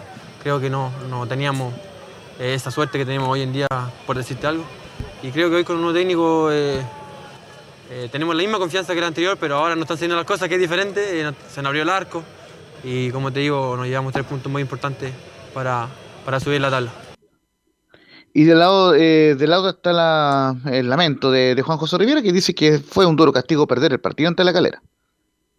Me parece que en líneas generales, eh, por cómo se dio el partido, estuvimos revisando un poco las imágenes adentro, eh, es un duro castigo perder. Eh, me parece que por lo menos pudimos empatarlo, tuvimos ocasiones claras, contrarrestamos bien algo muy importante en la calera, presionamos bien el, el primer tiempo, si bien no fueron ocasiones claras, parece que el equipo presionó bien. Y las veces que pudimos recuperar en campo de ellos, eh, generamos peligro. Era un poquito más en base a ataque, ataque directo, pensando en, pensando en la recuperación del balón más en campo rival. El segundo tiempo fue mucho más elaborado. eh, creo que sí, Calera se retrocedió, nos dio espacio y nos generamos ocasiones como para empatar el partido. Se define por un balón detenido. Yo creo que Calera igual tuvo un par de aproximaciones el, el segundo tiempo, pero me parece que por lo que vimos en cancha, por la entrega de los muchachos, por lo que creemos nosotros que por el análisis del partido y en la previa al partido igual, por lo que habíamos visto Calera, fue, fue mucho premio perder. Eh, tuvimos, creo que el primer partido que Calera tiene menos posición de balón que el rival. Le quitamos la pelota al segundo tiempo, eh, lamentablemente no, no entró el balón. Insisto, eh, hay que corregir, hay que mejorar, pero me parece que es el camino porque hoy día por lo menos nos pudimos haber llevado un, un punto que servía, que servía harto. Duele, duele mucho perder. 47% de posición para Calera, 53 para el Audax, eh, a eso se refiere al Coto Rivera, y además 18 tiros totales contra 10 de la Calera y 5 al arco contra 3 de la Calera. En ese ítem también fue superior el Audax, pero finalmente no lo pudo concretar en la portería. Y para cerrar el informe, vamos con una última de Coto Rivera. Dice que estamos acostumbrados a tomar equipos en situaciones complicadas. Nosotros estamos acostumbrados como cuerpo técnico a, tomar equipos en situaciones complicadas, no es nuevo y no es ninguna excusa, nos dedicamos solamente a trabajar en base a eh, el rendimiento, analizamos rendimiento, analizamos a, lo- a lo- a los muchachos, si bien estos partidos duelen mucho, nosotros más que un resultado analizamos el rendimiento, hoy día hicimos cosas buenas, tenemos que corregir que podemos todavía hacer más daño con el balón en los pies, eh, podemos ser más punzantes todavía. Hay ocasiones en las cuales hay que ser contundente porque es un torneo apretadísimo, es un torneo muy duro. Yo hace rato no veía un torneo que está tan parejo en cuanto a lo que es el, lo que es el puntaje. Estamos nosotros cerca de los últimos lugares, pero estamos también no tan lejos de una posible clasificación en una Copa Internacional. Se ven partidos muy disputados, muy parejos, con, con- pocos goles quizás. No todos, pero la mayoría muy parejos. Y bueno, hay que estar muy atento y fino a los a los detalles. Tratamos de incorporar siempre nuestros sellos en los equipos que, que vayamos. Tenemos un grupo muy trabajador, tenemos una institución que nos entrega las herramientas también, así que hoy día duele mucho, muchísimo perder, somos autocríticos, pero, pero bueno, hay que rápidamente dar vuelta a la página y pensar en todo lo que viene. Y vamos a estar coordinando con el profe Jara la previa del próximo partido del Audax, porque será el lunes 16 de mayo, 20-30 horas. Curicó Audax cierra la próxima fecha de la, la fecha 13 del Campeonato Na- Nacional, que se inicia con el partido de la Católica ante la Galera el día viernes, muchachos. Perfecto. Son va, no, no, no. Vamos de inmediato a la pausa. Hacemos la pausa. Ahí estaba el informe sí. de Audax italiano. Este, mm, y volvemos, atención, con el informe de la U de Chile y Universidad Católica. Pausa y estamos de vuelta.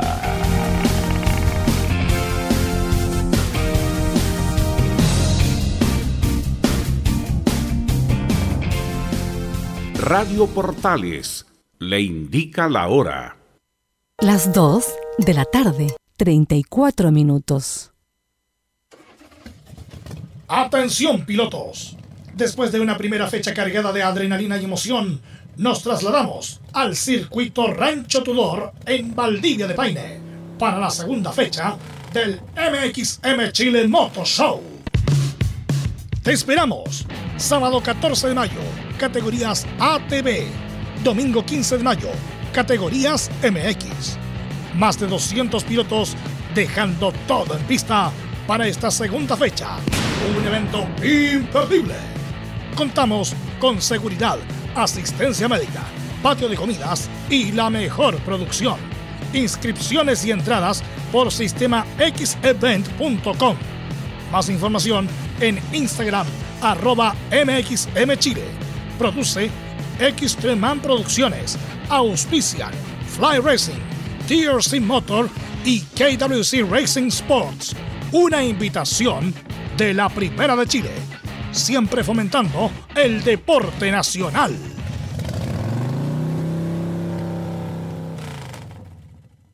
Lleva al siguiente nivel tus eventos, ceremonias, conciertos y potenciando tu audiencia con DS Medios. Servicio de transmisión de TV en circuito cerrado y vía live streaming HD. Tecnología de punta y un equipo profesional nos permiten realizar transmisiones sin cortes y con la más alta calidad. Cotiza ya ingresando a www.dsmedios.cl. Visita www.radiosport.cl, el sitio web de la Deportiva de Chile. Programas, noticias, entrevistas y reportajes, podcast, radio online y mucho más. Todo lo que pasa en todos los deportes lo encuentras en www.radiosport.cl. La Deportiva de Chile en Internet. Comercial IAC y Compañía Limitada. La mejor calidad mundial en laminados decorativos. Comercial IAC y Compañía Limitada es Pertec en Chile. San Ignacio 1010. Santa Rosa 1779, Avenida Mata 446 y Portugal 501. Comercial IAC y Compañía Limitada es Pertec en Chile.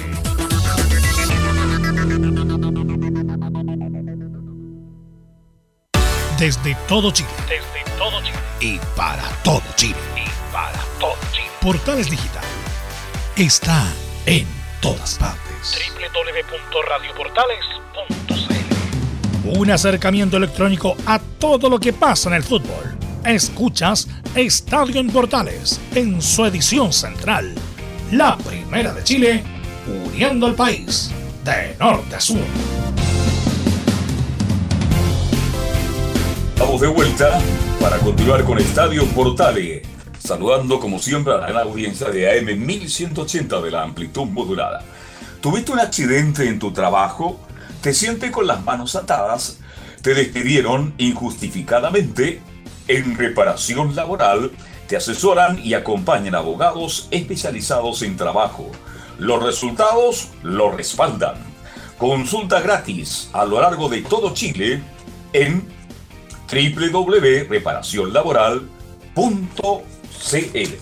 Oye, estoy viendo imágenes de Saez, metió un... Oye, pues, no sé lo que vio con JJ, pero un remate en el cabezazo de Saez que no el poste, que era el segundo de calera. Después se saca el portero Saez y desvía el balón en, contra la última raya. Bien, cada cual ve el Sí, fútbol como justamente quiere. eh, habíamos ¿Ah? cocinado, Carlos. Justamente Y le habíamos cocinado esa jugada que hizo Yo- y otra cosa que hay que destacar. Resulta que nunca, a los equipos le, le cuesta mucho ganar afuera y sobre todo en Argentina. Y le ganó un equipo eh, que tiene historia como es Banfield. Yo estuve mucho tiempo, muchas veces en esa cancha relatando cuando estuve radicado en la Argentina. Y resulta que gana 1-0 y es un buen resultado para, para Caleri y para el fútbol chileno. Se habló poco de eso. Bien, nos metemos con la U de Chile. ¿Cómo está, don Felipe Holguín? Que tenga usted muy buenas tardes, gusto de saludarlo. Gusto saludarlo también nuevamente a usted, Carlos Alberto, y a todos los oyentes que nos escuchan, por supuesto, a través de la 1180M y todas las plataformas digitales acá en Estadio en Portales. Bien eh, lo mencionaba al respecto eh, lo que había ocurrido hoy día en esta conferencia de prensa donde habló Hernán Galíndez, eh, principalmente el foco fue sobre la situación de estas amenazas que recibió su familia, principalmente para aclararlo, y también estuvo acompañado de eh, abogado también que estuvo ahí de apellido redondo, creo que es Rodrigo, si es que no me equivoco el nombre, pero al respecto de esto tuvo bastantes declaraciones también, entre otras, eh, sobre el eh, comportamiento de los hinchas, se refirió también eh, a Santiago Escobar, qué significó para él, bueno, la partida, el volver a estar jugando ahora ya más con un poco más de en la Universidad de Chile. También se refirió a, lo que le cambió en este switch y la mentalidad al plantel de Sebastián Miranda, entre otras cosas. Pero para entrarnos ya de lleno a lo que fue esta conferencia de prensa de el jugador eh, que eh, es seleccionado ecuatoriano, pasemos a revisar las siguientes declaraciones donde dice no me voy a ir de la U y explica las amenazas que sufrió su familia. La verdad es que, lo que quiso decir mi representante es que tanto, a ver, lo más importante para mí es, el bienestar y la felicidad de mi familia. Eh, mi señora, eh, mi esposa se asustó un poco con lo que, lo- con lo que había pasado y, y bueno, eh, no, no pasó más de eso, pero no, la, mi idea es quedarme en el club, eh, la verdad que lo tengo que decir públicamente.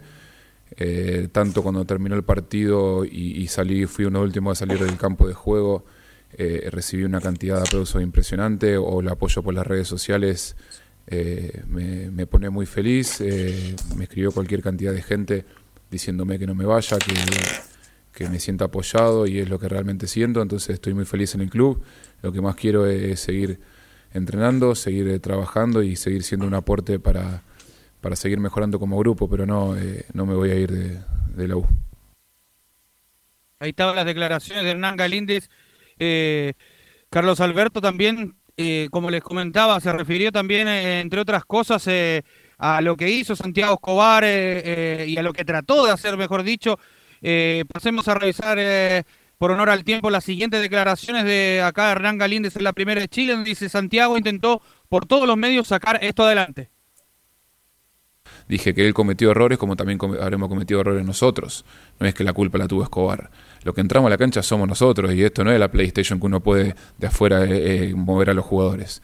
Dije puntualmente que todos debemos tener un porcentaje de error, tanto el cuerpo técnico como los jugadores. Por supuesto que tienen que echar al cuerpo técnico, no nos van a echar a 25 jugadores. Entonces, eh, eso es lo que, lo que yo dije.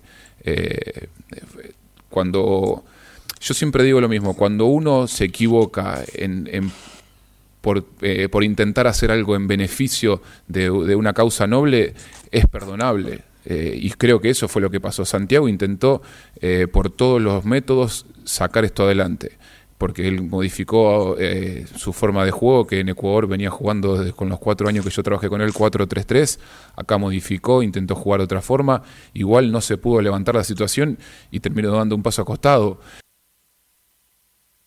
Carlos Alberto ahí decía algunas declaraciones al respecto de lo que fue, lo que trató de sacar adelante Santiago Escobar, que lamentablemente dio el paso al costado, pero también Santiago se refirió... Escobar, Felipe, ya es pasado. No perdamos el tiempo hablando del Chago Escobar. Ya es pasado y sabemos lo que. Galíndez, que él lo considera un tremendo arquero y ha sido el más rescatable. Bienvenido Galíndez y que se quede por mucho tiempo en el arco de la U. Para que así muchacho Campos siga aprendiendo, porque Campos va a ser a futuro el arquero de la Universidad de Chile. Pero lo del Chago Escobar ya es pasado. Podrá dar muchas explicaciones Galíndez. ¿Sabes lo que me gusta de Galíndez, Camilo? Que es un buen amigo respalda a su amigo si él lo trajo prácticamente. Lo trae a Chile, lo trae a un equipo grande como la U. Y resulta que Galíndez tiene que defender a su amigo. Hizo todos los esfuerzos. Jugaba en Ecuador un 4-3-3, ahora jugaba un 4-5-7-8-9. Da lo mismo. Santiago Escobar lo hizo mal. Le fue mal. No hay respuesta. Yo no tengo ninguna respuesta, Camilo, porque nunca vi jugar un partido relativamente bien a Universidad de Chile. Momentos tuvo la tuvo pasaje Camilo Vicencio. Sí, pero eh, claro, él, él lo trae, va a tener siempre, va a tener palabras eh, bien eh, Galíndez porque, porque lo conoce, también lo trajo al club. Pero Carlos me quería mm, detener porque eh, de repente uno ve críticas también a de Galíndez y ha sido la figura en varios partidos. El fin de semana sacó esa pelota a Valencia, que es una pelota de que permitió mantener el resultado y, y al margen, porque lo- lo- lo- los amenazas son un par de, de idiotas que, que obviamente son que, que, que- que cometen esa amenaza, pero que, no- que no saben. Pero, pero es un- al margen de eso, un- es un tremendo arquero y que ha sido protagonista en la U. Claro, son los Usted dice idiota, para mí son tipo enfermo, extraña su personalidad, Pero le aseguro que todos esos tipos que van al estadio muchas veces no ven ni siquiera el partido. Ven el cuando Bota entra y no analizan nada, ¿no? Galindo ha sido un aporte en el Arco de Chile, indudablemente, sin discusión. Ahora, la declaración no lo hace Galinde, la hace su señora, que es propio de la mujer que se siente amenazada en la soledad de su departamento, de su casa, mientras Galinde está entrenando, llega este llamado y ella, bueno, cuenta esta situación el mismo día del partido. Ya Galinde estaba diciendo, no, es una situación que vivió mi mujer. Entonces yo creo que ha tenido el respaldo de los verdaderos hinchas de la U, que son la inmensa mayoría en este país, y no algunos holgazanes que no sé cómo van al estadio permanentemente y que van a hacer puros problemas, van a crear puras dificultades. Esos holgazanes que dicen ser hinchas de no son hinchas de la U, porque se portarían bien, irían a alentar. Mire cuánta plata ha tenido que pagar la U en multas, cuántos partidos la U ha tenido que jugar sin público. Esa es mucha plata producto de algunos holgazanes. Escucho tu llamado. Sí, eh, justamente eh, recordar eh, otra tapada para mí muy importante, que ojo, yo no sé qué hubiera pasado si la U perdía ese partido. Empate a uno ante Curicó, el Curicó lo empata en, el minuto 90, cuando Ronnie Fernández había marcado previamente, y vino una jugada en el último minuto donde Curicó tuvo cerca de ganar ese partido y Galín tuvo una tapada extraordinaria para salvar el 2 a 1. Entiendo los que piden aquí todo al campo y de hecho hasta, puedo estar de acuerdo, pero Galinde ha, tenido tapadas fundamentales como esa que le mencionaba ante Curicó, que si perdía la ante Curicó con estadio lleno, eh, Dios no pille confesado.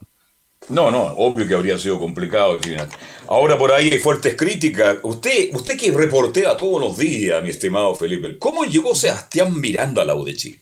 Es la gran polémica del minuto. ¿Cómo llegó, lo dicen exjugador de la U, ex técnico de cadete, ¿cómo llegó Sebastián Miranda? ¿Por qué está en la U? Y ojalá, mire, y también se pregunta en este instante la gente, Don Federico Valdés, ¿a qué fue al estadio a alentar a la U como hincha, a darles consejo a Clark? ¿Por qué no me cuenta eso si es que maneja alguna información?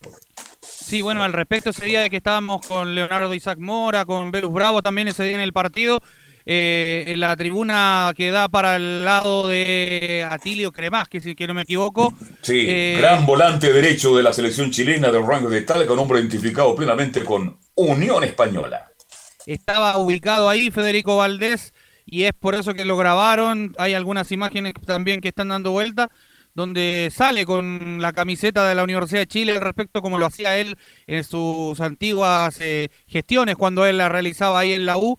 Y claro, fue apoyar a la U, la gente lo aplaudió como un rockstar. De hecho, sacó muchos aplausos y, que la gente se ponía de pie y, todos pensamos, la gente aplaudiendo, pensábamos que era el técnico posible que andaba dando vueltas, no, era Federico Valdés y al respecto de eso eh, causó mucha euforia y felicidad y es por eso que también eh, ahí al tiro se dio ese vínculo de que es posible de que llegue Federico Valdés a la Universidad de Chile nuevamente, pero son solamente... Eh, son rumores, rumores, solamente rumores. Para serle muy sincero a la, a la gente, no, no, hay que, no hay que crearle falsas alarmas, no no le podría decirle con certeza de que eh, Federico Valdés eh, estaría nuevamente al cargo de la Universidad de Chile. No, porque ahora está todo en manos de Michael Clark y, también de Cristian Aubry y Manuel Mayo. Entonces, lo que tiene que hacer, lo que tiene que hacer Federico, como hincha de la U y lo hizo muy bien, y estas cosas lo estoy inventando. Yo cuando la U fue campeona de la Sudamericana, yo dije, ¿cuál era el otro dirigente de la U en la época? Federico Valdés y el otro, ¿cuál era, Camilo? Ayúdeme usted. ¿Mm? El calvo. ¿Sabino Watt? ¿Mm? ¿Y Jurasek? No, no, no. Ah, Jurasek. Lo dije y a algunos les molestó. Van a recordar a Jurasek y a Federico como los grandes dirigentes de los últimos tiempos de la Universidad de Chile. Hecho y hecho. Dirigentes como eso. Podrán, Jurasek podrá ser antipático, podrá ser pesado, idiota, todo lo que ustedes quieran. Pero el tipo llegaba a las 8 de la mañana al complejo. Usted me corrige, Felipe. Y se quedaba hasta las 8 de la noche trabajando por la U de Chile. Si esto no fue casualidad cuando los dirigentes se meten en la idea, y Federico Valdés, un hombre inteligente, muy capaz, un hombre que es rector de una universidad, hoy día no tiene tiempo. Lo único que yo le pedí a Federico Valdés que si tiene confianza con Clark, le dé algunos consejos para mejorar la administración de la U, que en el último tiempo ha sido realmente mala, mi estimado Felipe Olguín. Sí, y al respecto de eso también, bueno, como les comentaba, eh, eh, en, el famoso video que se vio ahí en redes sociales de Federico Valdés, que bueno, fue el expresidente que consiguió la gloria más grande para la Universidad de Chile en su historia hasta ahora.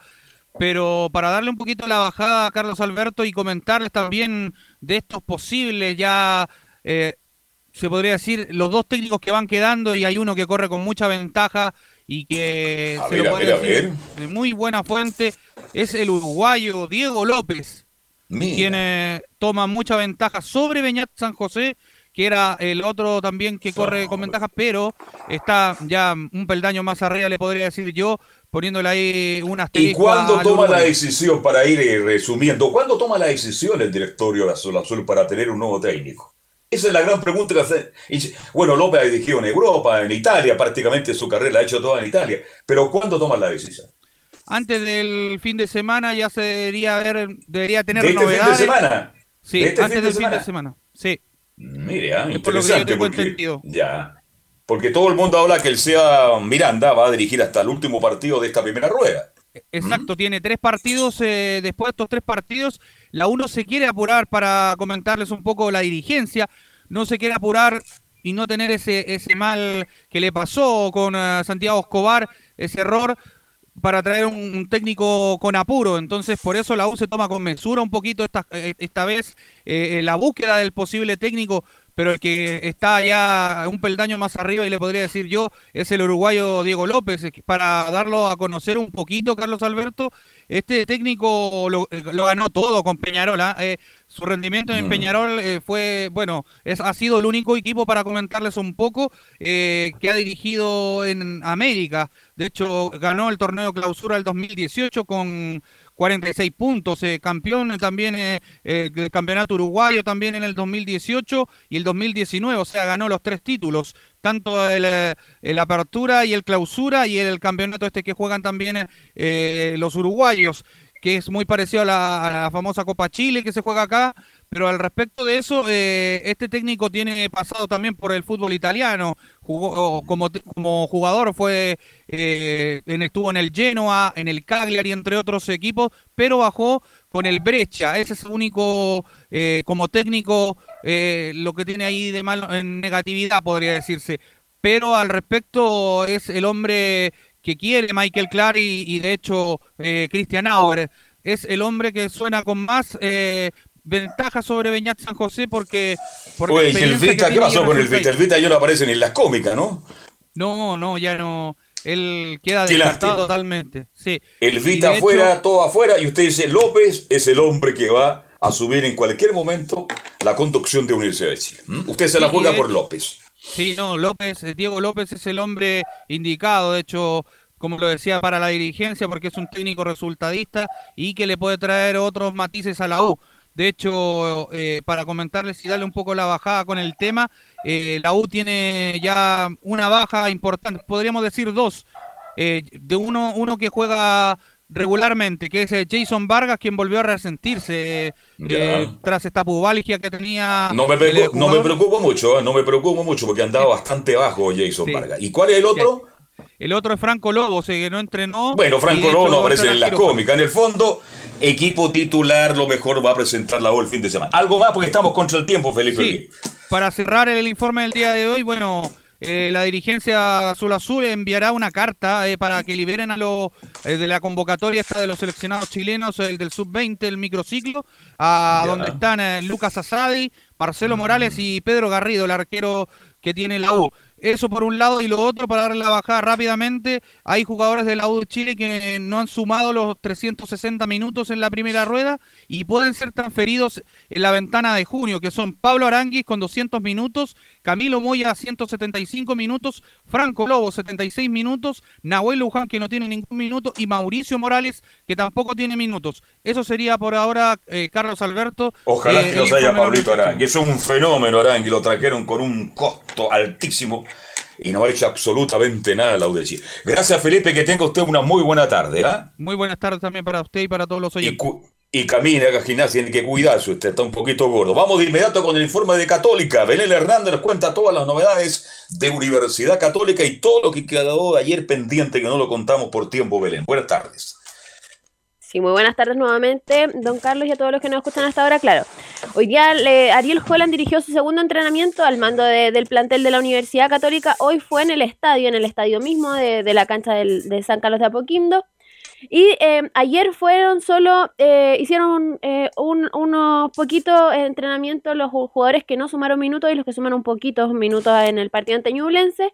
Y hoy iban por, por el mismo entrenamiento porque tenían que ir de a poco, ir subiendo el, el, el, entrenamiento para ya ir de cara a este partido que van a tener Antonio en la Calera este viernes a las 18 horas en San Carlos de Apoquindo. Respecto al partido de Anteñublense, hubo otro leccionado que salió en el minuto 12, que es Juan Leiva, y se confirmó que tiene un esguince, por lo que se suma a la lesión de Marcelino Núñez, de Germán Lanaro, de Nehuen Paz, de Cristóbal Finch, de Branco Ampuero y de Luciano Wed. No es menor la lista que tiene Ariel Holland para, para dirigir a esta Universidad Católica que tiene bastantes lesionados. Perdón, antes de ir avanzando, antes de que le pregunto a Camilo Marcelo Vicencio, hombre identificado con la Universidad Católica. Se habla de tres nombres porque Juan lo sabe que tiene problemas la Católica, lo comentamos ayer largamente. Se habla de Daniel González, que lo quiere la U, lo quiere Colo Colo, lo quiere el Manchester City, lo quiere hasta el Madrid, fíjese. Y sale, y cuesta sacar a González de Guande por 400 mil dólares. César Pinares, que está sin club, le, le encantaría volver a la Católica y. y Castillo, Nicolás. ¿Usted está de acuerdo con esos tres nombres, Camilo, para que se potencie la Católica en la segunda rueda y mejore su rendimiento con Holland? Carlos, lo, de Daniel González es un proyecto todavía. Eh, o sea, Sí. bueno, tiene, tiene buen rendimiento, pero hay que llevarlo. Usted está, eh, bueno, está ahora en la, en la primera vez. Usted sabe lo que ha pasado con otros jugadores que, que han llegado. Sí, pues. Hay, hay que llevarlo paso a paso. No sé si sería. Yo creo que ca- eh, habría que ir por un refuerzo más, eh, alguien que tenga experiencia. Eso es el primero con, eh, con, con- justamente con el defensa González.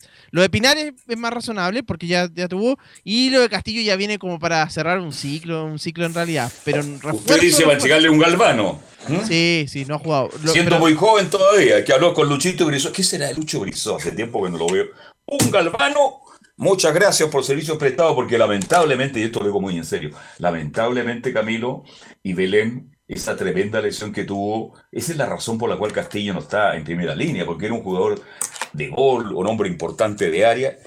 Tuvo mala suerte en su carrera, pero a lo mejor, quién sabe, pues si la Católica le da la oportunidad, se puede reinventar de nuevo la- en su segunda etapa en la carrera. ¿Qué creen ustedes al respecto? Podría ser, incluso, bueno, él tuvo una etapa muy buena, pero podría ser que, que- que tenga que tenga más, más minutos, pero pero el 2016 dejó una, una muy hizo una muy buena carrera en Católica. Bien, volvemos con Belén Hernández. Respecto al tema de los lesionados que, mencionábamos, el primer objetivo en, el trabajo futbolístico para ir me- mejorando el fútbol de, de la Universidad Católica y el juego, eh, Ariel Holland mencionaba que em, necesitan eh, recuperar a los jugadores que tienen lesionados porque son bastantes. Y en la, en la primera que vamos a escuchar de Ariel Holland menciona, yo no vine acá a apagar un incendio en el corto plazo. Yo no vine acá a apagar un incendio en el corto plazo, sino vine a hacer un trabajo a mediano y a largo plazo con todo lo que eso conlleva, ¿no? Es decir, la primera estación de ese viaje es reconstituir la manera que jugamos al fútbol. Y para mí, el fútbol no es ni ofensivo ni defensivo. Es o jugás un sistema de juego o jugás de acuerdo a cómo se levantan los futbolistas. Que eso siempre va a estar, pues son seres humanos, pero vos le tenés que dar la contención en un marco de orden dentro del campo de juego para que el equipo tenga recursos, para que tenga herramientas, para que tenga fundamentos, para sentirse seguro, sea sólido y a partir de allí sea competitivo. Entonces, yo creo que acá es imperioso no mirar tanto desde el punto de vista si es ofensivo o defensivo, que lo que vos decís es la realidad pura, es estadística pura, es el segundo equipo con, más goles en contra y un equipo que en, que en este momento no está sólido. Claro, respecto al tema de que ha recibido 21 goles la Universidad Católica, solo le gana la eh, Deportes La Serena que, que va primero con, con 25 goles en contra, va en el puesto 12 con 13 puntos, está a 4 unidades y a 4 puestos del descenso directo, han, han ganado solo 4 partidos, han tenido un empate que fue ante Colo Colo con Rodrigo Valenzuela, han, han caído en 7 oportunidades, 6 con Cristian Paulucci y una con Rodrigo Valenzuela, y han marcado solo 13 goles en lo que va de este campeonato. Y respecto a, eh, a esto también eh, Ariel Holland menciona, arrancamos en una, en una situación delicada, pero no tengo ninguna duda en que vamos a salir adelante. y nosotros tenemos que tener un sistema claro de juego porque tenemos una identidad de juego y a partir de ahí llevarla a la práctica y ser lo más eficaz y ser lo más competitivos posibles. Pero lógicamente, como decíamos anteriormente, arrancamos una situación delicada compleja y que no tengo ninguna duda, pues si no, no estaría acá, que vamos a salir adelante, pero que lógicamente requiere de paciencia, de perseverancia, de convicción, de disciplina, de orden y de un sistema de juego que contenga todos estos eh, valores, ¿no? Y no va a tener una tarea fácil Ariel Holland porque se le viene un, un, mes de mayo bastante apretado con bastantes fechas. Bueno, se viene también el fin de este campeonato. La, ahora lo más encima que tiene este viernes por la fecha 13, Universidad Católica que recibe un, a, a Unión La Calera a las 18 horas. Después de eso viene la fecha 5 de, de la Copa Libertadores, que va a visitar eh, Universidad Católica a Flamengo, que es el martes 17, a las 20.30 horas. Después de eso viene Audax eh, de visita allá en el Teniente y cierra eh, ante Deportes Antofagasta en San Carlos de Apoquindo, eso por el torneo local, y en la última fecha que, que recibe a Talleres en San Carlos de Apoquindo también. Así que son cinco partidos que son bastante importantes. Y eh, respecto al tema de, los refuerzos que usted lo mencionaba, don Carlos, eh, habló, le preguntaron esto si, si, estaba analizando el tema de que llegaran incorporaciones, porque son tres los, jugadores que, puedan incorporarse, pero de los que de los tres puede llegar uno, si es que dos, en, el, en, este lapsus que se va a cerrar el, el, el torneo local eh, de, de cara a la segunda rueda. Y menciona, antes de los refuerzos queremos hacer un balance. Mira, nosotros lo que, lo que primero queremos hacer como cuerpo técnico es hacer un balance. Arrancamos todo del kilómetro cero, así que hacer un balance en estos partidos que quedan de acá a, esa ventana y al receso, o por lo menos por ahora receso durante el mes de junio. Así que haremos una evaluación profunda y en función de esa evaluación tomaremos las decisiones en conjunto como, como siempre lo hemos hecho. Lo último ya para ir cerrando el tema de, del fallo, que ayer lo mencionábamos, eh, habló Juan Tagle y se refirió, ayer no lo pudimos escuchar en, en, directo, pero lo vamos a escuchar ahora, la declaración del presidente de Cruzados menciona, parece que no se está aplicando correctamente lo que dice la ley. Nosotros vamos a, apelar en contra de eso. Parece que no se está aplicando correctamente lo que establece la ley y los propios códigos de conductas. Y me parece que el fallo no se sostiene porque reconoce que nosotros hemos cumplido prácticamente con toda la medida de seguridad que la autoridad nos impone y está imponiendo un estándar de evitar el 100% sin darnos las herramientas, sin los clubes tener las herramientas, nos están exigiendo que evitemos el 100% de actos de violencia. No compartimos eso. Eh, insisto, yo sé que después de esta, estas declaraciones se sale una cuña y es lo que queda. Nosotros partimos y quiero terminar condenando totalmente los hechos de violencia. Son inaceptables y vimos cosas que nos dan vergüenza. Lo que ocurrió en el partido con Flamengo nos dio vergüenza como, como institución. Que un hincha haga gestos racistas a la barra de Flamengo. Peor aún, que uno haya lanzado una bengala que pudo haber tenido consecuencias. Lo condenamos absolutamente, lo vamos a perseguir. Y recordar, recordar que esto fue por el castigo que hubo por los incidentes en el partido ante Colo Colo y las fechas sancionadas son la fecha 15 ante Deportes Antofagasta y la fecha, la primera fecha que es la fecha 16 de la segunda rueda ante Coquimbo Unido y serían, bueno, a esos 12 le sumaría el partido que van a tener este viernes ante Unión La Calera. Perfecto, gracias Belén, muchas gracias, muy gentil. ¿Algo se le quiere el tintero, Camilo? No, nada, Carlos. Oiga, empató también ayer Cobresal con Everton, gran actuación de El Tuto de Paul. Nos vamos, gracias por la audiencia, por la compañía. Saludamos a toda la audiencia de AM 1180 de la amplitud, de la mañana a la una y media de la tarde. Nos reencontramos con Estadio Portales. Chao, chao, buenas tardes.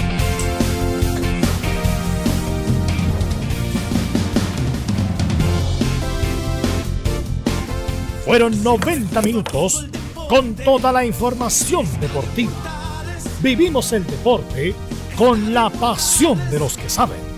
Estadio en Portales fue una presentación de Ahumada Comercial y Compañía Limitada. Expertos en termolaminados decorativos de alta presión.